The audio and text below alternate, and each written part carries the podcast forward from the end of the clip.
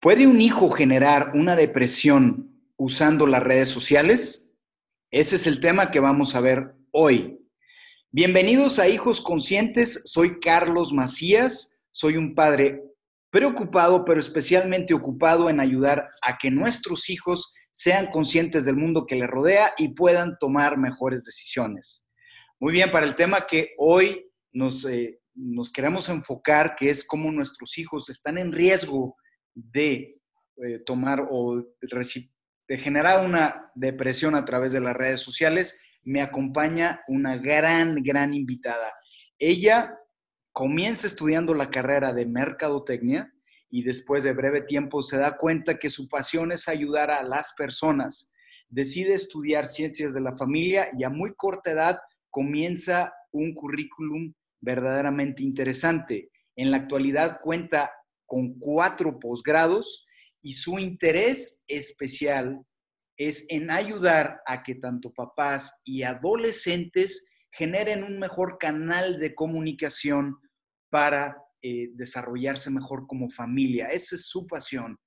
Entre sus múltiples eh, actividades han sido variadas, desde participar en grupos de alcohólicos anónimos dando conferencias de formación humana y de desarrollo, en ayudar al gobierno del estado de Jalisco en diversas conferencias de desarrollo humano y especialmente lo que en la actualidad nos lleva a, a mí me llevó a hacer una conexión muy especial con ella, fue su trabajo en el Instituto Líderes del Siglo. Ya tiene más de 10 años en ese instituto ayudando a jóvenes que se encuentran en situaciones vulnerables a encontrar un futuro mejor. Desde sus actividades con ellos ha sido especialmente la tutoría, ayudar a jóvenes que se encuentran en situaciones complejas como eh, jóvenes con adicciones, jóvenes con situaciones eh, difíciles en sus familias, jóvenes con depresión y ayudar a papás en escuelas de padres de familia a que sean conscientes de cómo podrían hacerlo mejor.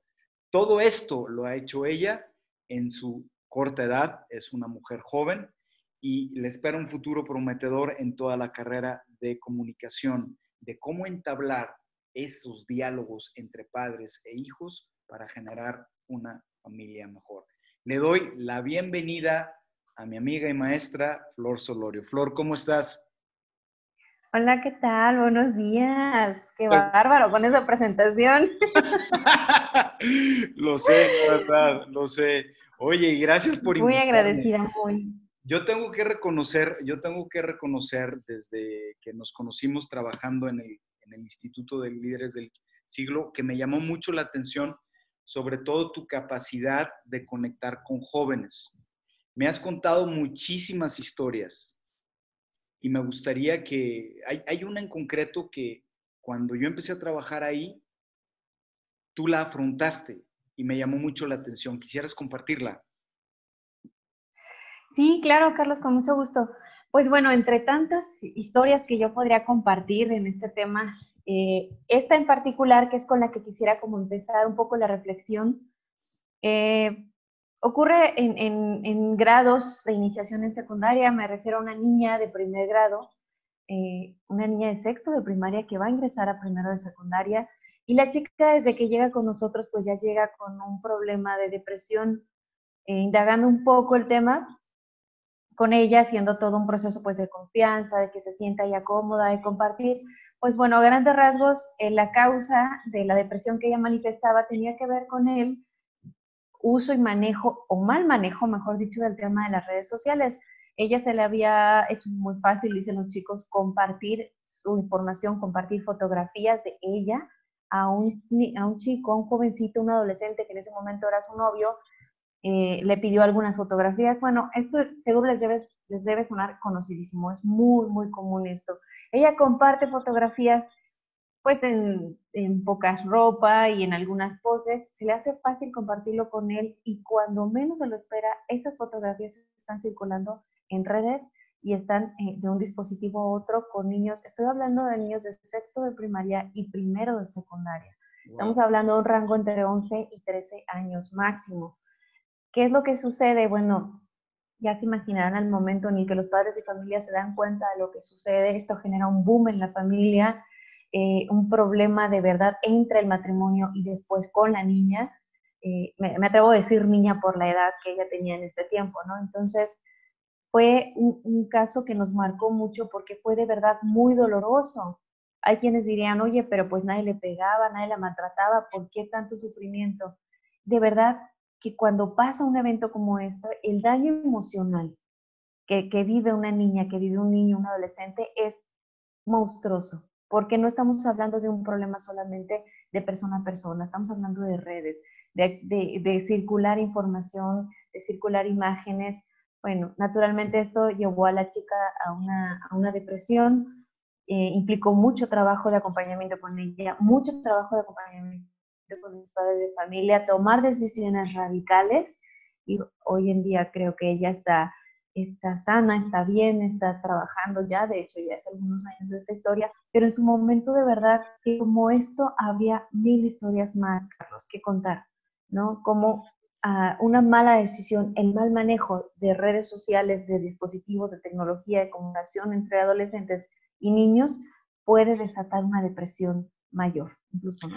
Oye, cuando hablabas, Flor, de, me llamó mucho la atención, cuando hablabas de que le causó un problema primero, veo dos, dos, cosas. El problema a los papás y el problema a la, a la hija misma. Primero me gustaría comenzar, ¿cuál, qué, ¿cuál fue el problema que, la situación en, específico que notaste de ella. ¿En ella? Mira, eh, bueno, sí era una chica que eh, su temperamento es una chica muy activa, muy líder, muy alegre, eh, y de pronto comienza a tener actitudes de aislamiento, de silencio. Esto es muy importante, Carlos. Un adolescente y un niño siempre, siempre va a dar signos, sean tangibles o no tan fácil, siempre dará signos de que algo le pasa algo le sucede, está dando señales, aunque verbalmente no llegue y diga, me está pasando, a través de su conducta, de ciertas cosas, de ciertos gestos, te está diciendo que algo le sucede. En el caso de esta niña empezó a aislarse eh, de, su, grupo de amigos, empezó a tener una conducta de mucho silencio, eh, de tristeza, su cara cambia totalmente y obviamente eso bastó para que en su momento pues los maestros más cercanos con ella, el tutor, pudieran preguntar qué está pasando y tal cual fue como un derrumbe, ¿no? Al momento de tocar el tema se derrumba. ¿Cuándo? También ¿por qué? Porque ya en esta etapa, pues esto ya era una información que iba de boca en boca, de celular en celular. La imagen de la chica pues ya estaba bastante lastimada, hablo públicamente. Y, este, y bueno, esto llevó pues a que se detectara ese cambio de conducta. De ahí partimos para saber qué era lo que sucedía con ella.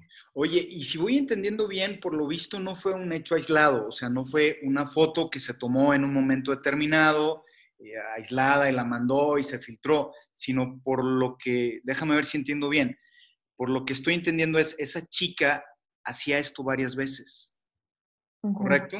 Sí, aunque fue con la misma persona, porque esto también es muy importante, qué bueno que lo preguntas, Carlos ella accede, como es el caso de muchas niñas adolescentes y ya niñas también en etapa infantil, acceden a compartir este tipo de imágenes e información con una persona en particular, no lo sueltan así nada más. En el caso de ella tampoco, tampoco lo soltó así como a todo el mundo, no. Se estableció previamente un lazo afectivo. Ella estaba compartiendo fotos, imágenes que para ella eran símbolo de romance, de enamoramiento. Era una niña enamorada. Ah, enamorada del noviecito y entonces ahí es donde empieza este intercambio en repetidas ocasiones, pero ojo, partiendo de ya de, una, de un lazo afectivo, ¿no? Ok, y, preguntando sobre este caso en concreto, ¿ese niño ella lo conocía físicamente o fue alguien que conoció en una de las redes? En este caso en particular sí lo conocía físicamente. Ok. Y fue una relación de, de, noviazgo casi infantil, ¿no? Estamos hablando, bueno, por la edad en la que, en la que sucedió. Pero bueno, hay miles de casos y ahora que yo tengo más de 10 años trabajando con adolescentes, hay muchísimos casos en los que se da con personas que físicamente no conocen. En este caso en particular, sí, la niña tiene su novio, se enamora, le eh, parece, accede a este tipo de solicitudes para complacerlo y bueno, cuando ella se da cuenta, sus fotos y sus, sus imágenes, sus textos están circulando por los teléfonos, los dispositivos y las redes de, pues casi de la, de la totalidad de la escuela, de, todos los alumnos. Sí, fue un, fue un problema a nivel interno, ¿no? Y me imagino que también fuera de la escuela, esa es otra realidad. Oye, y hablando de esto, ya nos explicaste cómo se dio, ya nos explicaste eh, que la chica estaba pues eh, con algunos, algunas actitudes. En el fondo, ¿dónde culminaba esto con ella? ¿Qué le estaba pasando? O sea, ¿hasta dónde llegamos con ese daño? Ah, bueno, eh, el daño puede ser desde este trance en el que ella se aísla hasta, dependiendo de las circunstancias, puede llegar a una depresión mayor, incluso el suicidio, Carlos, porque si hay que decirlo con todas sus letras, ¿no? Eh, la depresión provocada o a causa de, del manejo de las redes, de la publicación de tu intimidad a través de las redes y en una etapa tan vulnerable, recuerden que para el niño y para el adolescente, sobre todo el adolescente, su imagen es fundamental, es muy importante lo que se diga de mí, cómo me ven los demás. Entonces, al tener un evento tan traumático como este, puede ser desde una depresión menor, que bastaría con un acompañamiento, con el diálogo, con los papás, tomar medidas de inmediato, obviamente, hasta una depresión mayor que es posible pudiera terminar en un suicidio si no se detecta, si no se atiende a tiempo. Flor, y también por lo que voy entendiendo, eh, se da esta serie de acontecimientos. Me imagino que esta chica tal vez no fueron un día donde compartió una serie de, fotos, sino fueron días, semanas, tal vez meses, quizá años. Déjame entender una cosa. Me da la impresión, por lo que tú dices, que los papás no sabían lo que estaba pasando. ¿Es correcto? Es correcto, no saben. Los papás se enteran al momento en que la escuela les manda llamar para decir, está sucediendo esto con su hija. Obviamente la reacción en un primer momento es, ¿no es cierto? Mi hija no sería capaz, esto no está pasando. Es una reacción muy natural al sentir que el padre, eh, al sentir el padre de familia que está siendo invadida su intimidad familiar, su núcleo familiar, decir, no está pasando, ¿no? Como primera reacción. Bueno, y, tú decías que había entre los papás, fue una situación que se generó primero con la hija. La hija es la que sufre, empieza a compartir las imágenes, la hija lo tiene eh, lo va repartiendo con, el novio, el novio de repente comienza a repartir estas imágenes por donde sea. Y tú señalabas que llegó el caso que no solo la niña sufre algo, sino que empieza a tener fricción la relación papá y mamá. ¿Cómo fue eso?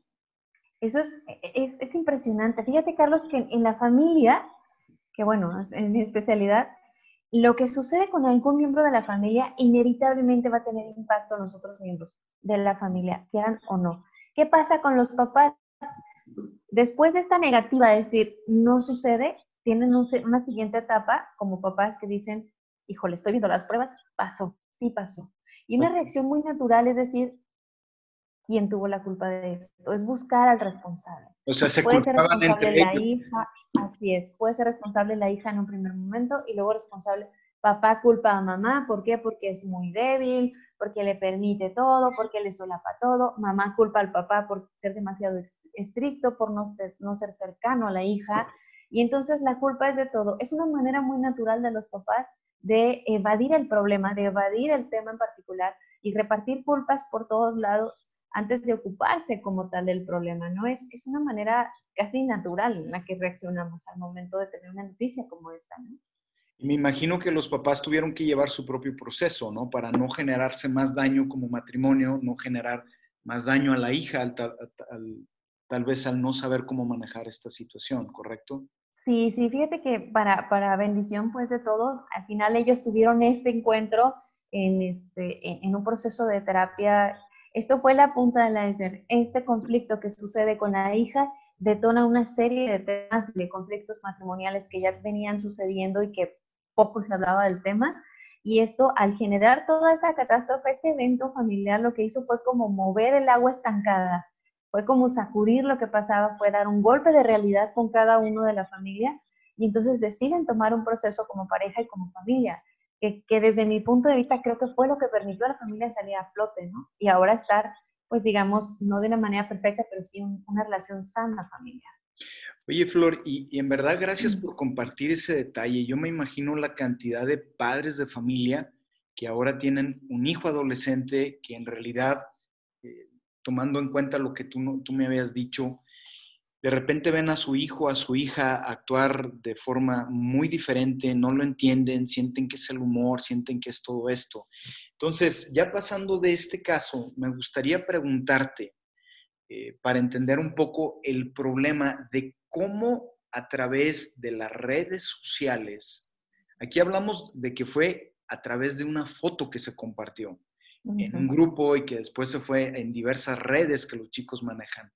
¿Cómo a través, cómo un padre de familia podría detectar, olvídate este caso, sino en cualquier otro caso, a un hijo que está corriendo un peligro, un riesgo, utilizando las redes sociales, que podría estar cayendo en depresión o en alguna conducta rara. Mira, bueno, si me preguntas como tal del síntoma, te decía hace un momento, el, el, hijo adolescente, sobre todo, siempre dará alguna señal de que algo anda mal. Si de pronto el hijo comienza a aislarse más de lo normal o, muestra cambios de humor muy drásticos, que de por sí en la adolescencia sabemos que es parte de, pero no tan marcado, o cada papá conoce a su hijo. Y es lo que yo les digo a los papás en, consultoría o en los temas, ustedes conocen a sus hijos, pero conocen la faceta de, de la persona hijo, no del compañero, no del amigo, que es lo que nosotros como maestros vemos en la escuela. Entonces, si tú como papá detectas un cambio en la conducta de tu hijo, acércate a preguntar a la escuela qué está pasando, cómo está, eh, observa, hay que ser muy observadores. Te vas a dar cuenta que si hay un cambio en su conducta marcado, notorio, algo está sucediendo. Eso es un síntoma. A ver, déjame ver si entendí esta parte porque me parece importante. ¿Por qué acercarse a la escuela? O sea, si entiendo que la escuela, yo como papá tengo a mi hijo en mi casa y obviamente él tiene una conducta aquí. Pero ¿cómo la escuela podrá tener mayor información de mi hijo en un, riesgo que el propio papá? ¿Cómo está eso? ¿Cómo podrías explicarlo? Fíjate que es, una pregunta súper interesante, Carlos, porque les decía hace un momento, yo papá conozco a mi hijo en mi casa como hijo, en su faceta de hijo. Y yo puedo decir, bueno, aquí está todo medianamente bien. Si yo me acerco a la escuela un poco más, a entrar en contacto, me voy a dar cuenta cómo es la misma persona, pero de igual a igual, es decir, en relación con amigos. Es donde sucede todo esto. Cómo se comporta como amigo, cómo se comporta como estudiante. los maestros tienen esta, esta oportunidad de ver en acción al hijo, y nos pasa todo el tiempo, ¿eh? de ver a los chicos en cómo se relacionan de igual a igual, cómo son entre amigos, cómo son. Entonces, y nos pasa, ¿eh? digo, que de repente les, hablamos a los papás para decir, oiga, está pasando esto con su hijo, y nos dicen, no es uno ni dos, muchos los papás que te dicen, ¿mi hijo? claro que no. de negación, ¿no? yo lo conozco. Claro, y hasta te dicen, ¿usted cree que yo no conozco a mi hijo? Yo conozco a mi hijo y sé que es así, que es así. Ah. Sí, claro, o sea, yo no contradigo que lo conoce, por supuesto, pero yo lo tengo como alumno, yo lo conozco en relación con sus iguales que es donde pasan este tipo de cosas, porque es donde existe la confianza para hacerlo, ¿no? Ok. Flor, eso, eso me llama mucho la atención. Nunca lo había pensado como papá, cómo la escuela podría tener una información.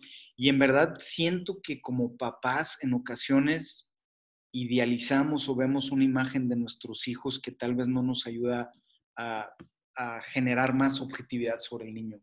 Flor, en el tema de, de las redes sociales y la depresión, Hoy hablamos de que fue una foto la que se compartió, etcétera.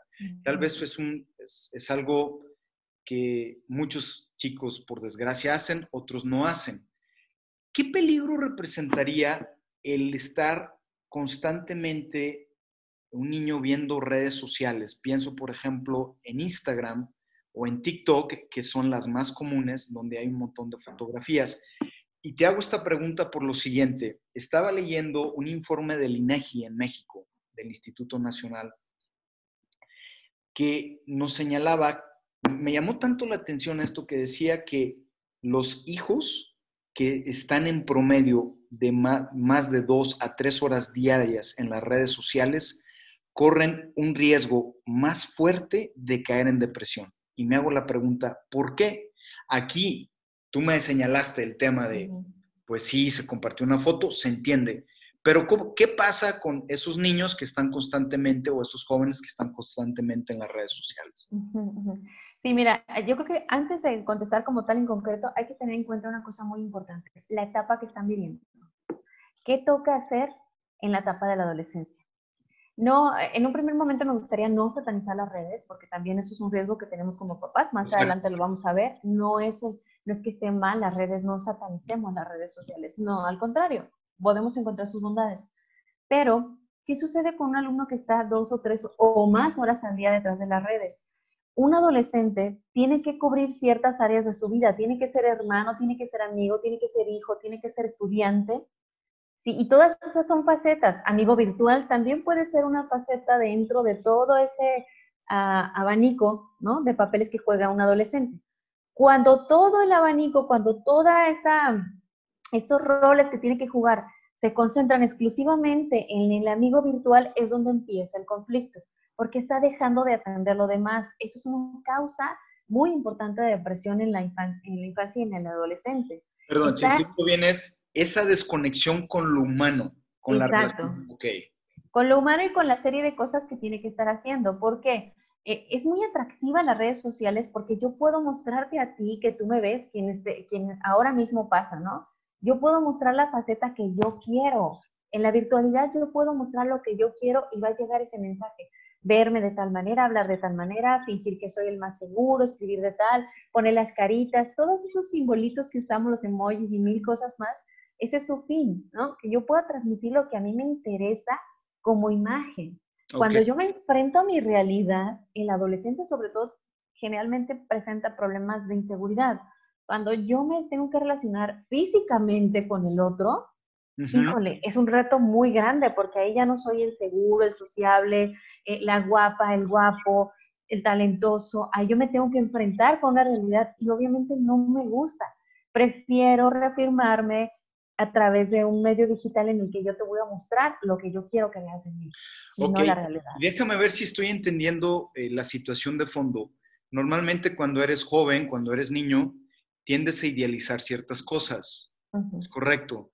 Entonces, el hecho de, para, para, que nosotros como papás entendamos mejor, el hecho de que, nos, hijo, de que nuestros hijos estén constantemente en Instagram, te pongo el caso de Instagram, es una plataforma que ha crecido muchísimo, lo que está haciendo es presentando una vida irreal que los niños están comprando. ¿Correcto? y que les está llevando a actuar o desear algo que en realidad es ficticio. Es ahí el problema, ¿es cierto? Exacto. El mundo de la, de la idealización crece cada vez más y no estamos en condiciones de alcanzar ese ideal. Okay. Yo muestro lo que quiero que vean de mí y el otro a su vez me muestra lo que él quiere que vea. Eso es otro, desencadena otra serie de problemas, pero de fondo está esto, es el vivir en la idealización de algo que no existe o que no me gusta que exista. Y Flor, ¿cuál es el problema o cuál sería el problema en un niño, en un hijo, de vivir constantemente en idealización? Porque aquí hay un tema. Muchas veces se, nos, se les invita a los alumnos, a los hijos, a nuestros hijos, es sueña, construye un futuro mejor, ten ideales. Pero por otro lado, si te voy entendiendo bien, ¿hay un, ¿puede haber un peligro en esto? No, cuando hablamos de plan, ah, de plan de vida, de realización de sueños, en cierta etapa está bien porque se, se vuelve una meta. El, el, riesgo de la red social es que aquí y ahora me pintas una realidad distinta. Es como si yo pasara a través del espejo y del otro lado, aquí y ahora, tengo una realidad que me gusta y una que no me gusta. Wow. ¿Sí? Entonces, cuando yo idealizo hacia futuro, es, es otra historia. Ahí también sí hay un mundo de ideas, pero hay como un camino para llegar. El peligro de las redes es que es ahora mismo. Yo me puedo mover de una realidad a otra. ¿Cuál crees que me va a gustar más? Si yo no tengo una realidad concreta, sólida, agradable, que me guste vivir mi vida, voy a pasar mi tiempo del otro lado del espejo. Okay. voy a ir a la realidad aquí ahora que se ve bonito, que me gusta cómo suena y que además todos ahí me muestran que es bonito y maravilloso. Cuando yo tengo que regresar de este lado del espejo a vivir mi familia, a vivir mi casa, no me gusta. Y entonces entro en conflicto. entro en conflicto, me, produce ansiedad, empiezan primero con ansiedad, enojo, porque no puede ser así. Porque también otro riesgo es que yo me imagino que ese mundo virtual ese es, es para todos menos para mí. Todos tienen esa vida maravillosa menos yo, porque yo no puedo acceder a esa realidad. Y comienza el camino a la depresión. Sí, me llama mucho la atención, Flor, sobre todo ahora en el tema del de, confinamiento del COVID, como he visto casos de jóvenes, he atendido a jóvenes, he visto papás con niños pequeños, que la ansiedad se ha generado. Y me llama la atención también que es obvio que estamos encerrados, que tenemos más contacto con el tema de las redes sociales. Flor, ya, ya entendí eh, ya entendimos varios de los riesgos que se dan en las redes sociales. Yo como papá, ¿qué puedo hacer para ayudar a que mi hijo o mi hija sea un poco más consciente del manejo de las redes sociales? Perfecto. Mira, primero que nada entender que dentro de una familia, este, la confianza es importante. Quiero partir de esta idea, Carlos, porque es muy común. O sea, los papás dicen, a ver, yo tengo que mostrarle confianza a mi hijo. Yo confío en él, por eso le suelto el celular a los 5 años, a los 7, a los 9, a los 11. el término de confianza está mal entendido. El problema ahora es que las, las, familias, la tecnología ha evolucionado, las redes sociales evolucionaron rapidísimo, pero se nos olvidó que también en la, parte familiar, el sistema familiar tiene que ir evolucionando de la misma manera. No sé si me explico, o sea, yo tengo que alcanzar esta, actualidad. Ya no puedo ser la misma familia de antes en un mundo en el que ahora las redes sociales son lo de hoy. La familia también tiene que alcanzarlo. Eh, si antes para un papá decir, es que yo, yo confío en mi hijo, lo voy a dejar en su cuarto toda la tarde, no es lo mismo decir hoy en día, yo confío en mi hijo, le voy a dejar eh, su computadora o el celular en su cuarto toda la noche. ¿Por qué? Entendamos esto, papás, y esto sí me, me dijo de verdad, casi casi a modo de súplica. La confianza no se manifiesta dejando solo a tu hijo, sola a tu hijo. Es como decirle al niño de cinco años, yo confío en ti y como confío en ti, hazte cargo de tu vida. No es lo que toca. La confianza en un hijo se va manifestando en proporción al nivel de madurez del hijo. Entonces, yo te primero te, te, diría, Carlos, ¿qué puedes hacer? Quítense esa idea de la cabeza, quitemos esa idea de nuestra cabeza de decir, es que si yo no lo suelto, él dice que no confío en él y entonces yo tengo que mostrarle que confío en él. A ver, no. ¿Qué es confiar en él, no? Oye, Flor, y me he encontrado con, digo, y a veces yo lo he pensado y he encontrado varios amigos y amigas que están con este tema. Dices, muy bien, o sea, es una realidad. Yo tengo que, yo no puedo evitar que mi hijo y mi hija sigan o usen las redes sociales, pero pero hay una tendencia a decir, pues que no las usen. Y a mí se me hace un peligro ahí porque dices, a ver, estás prohibiendo algo que de una u otra manera yo lo veo así con mis sobrinos que tienen 10 años, 5, 8, tienen una capacidad de estar en cosas que yo como papá de cuarenta y tantos no lo sé. Entonces, para mí es cómo yo pudiera ayudar a que mi hijo sin prohibírselo al 100%, sin soltarlo al 100%, pudiera llegar con más criterio al, tema de las redes sociales. Y la segunda gran pregunta es, ¿cuándo? Te comparto esto. Yo he trabajado también con adolescentes, tuve la oportunidad de trabajar con adolescentes incluso en cárceles en los Estados Unidos.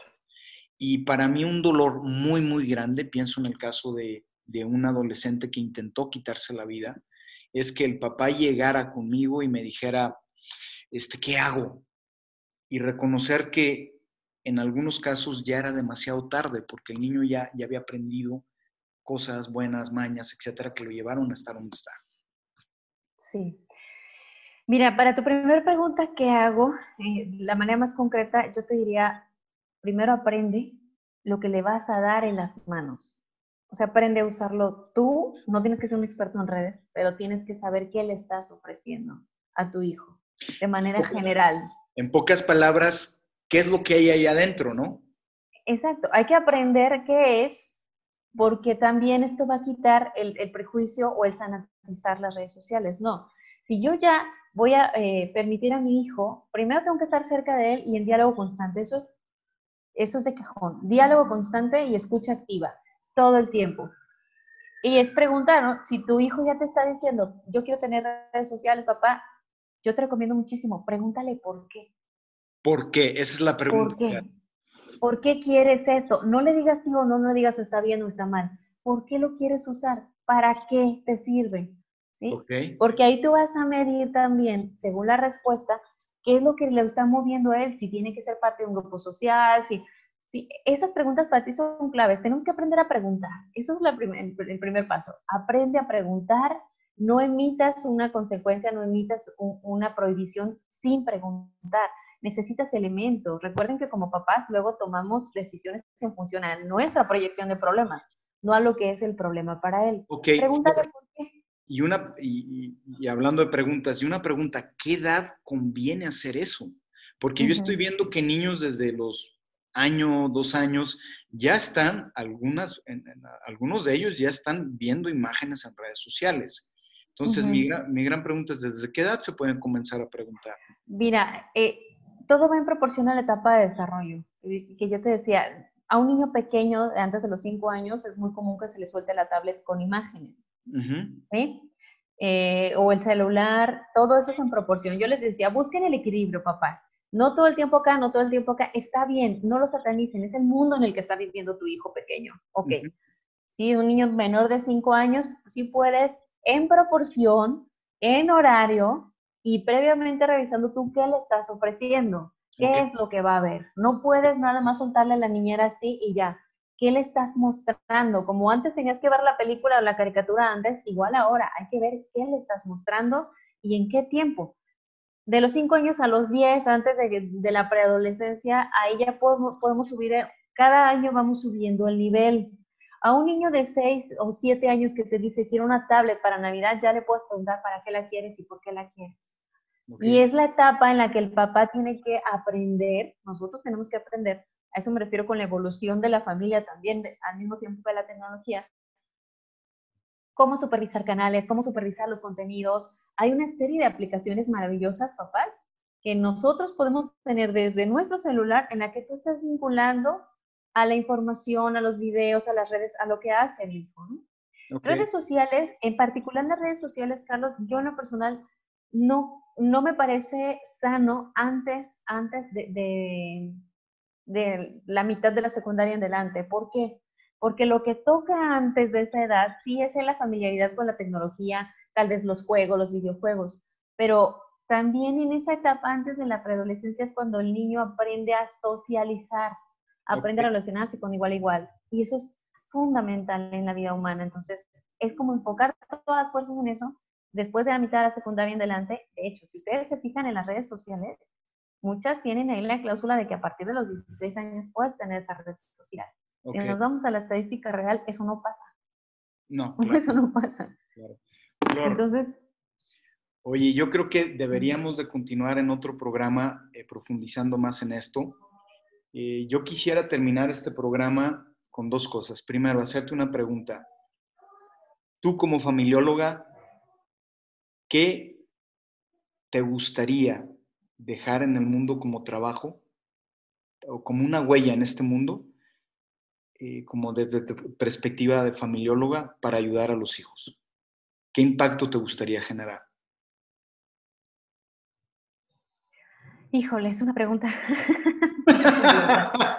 Mira, como familióloga, este, de verdad creo que lo que más pudiera yo aportar, o lo que más me haría con aportar, es recordar o reafirmar en el adolescente la importancia de la familia no como un yugo, sino como un núcleo básico para desarrollarte, para ser feliz, para convivir, para formarte, ¿no?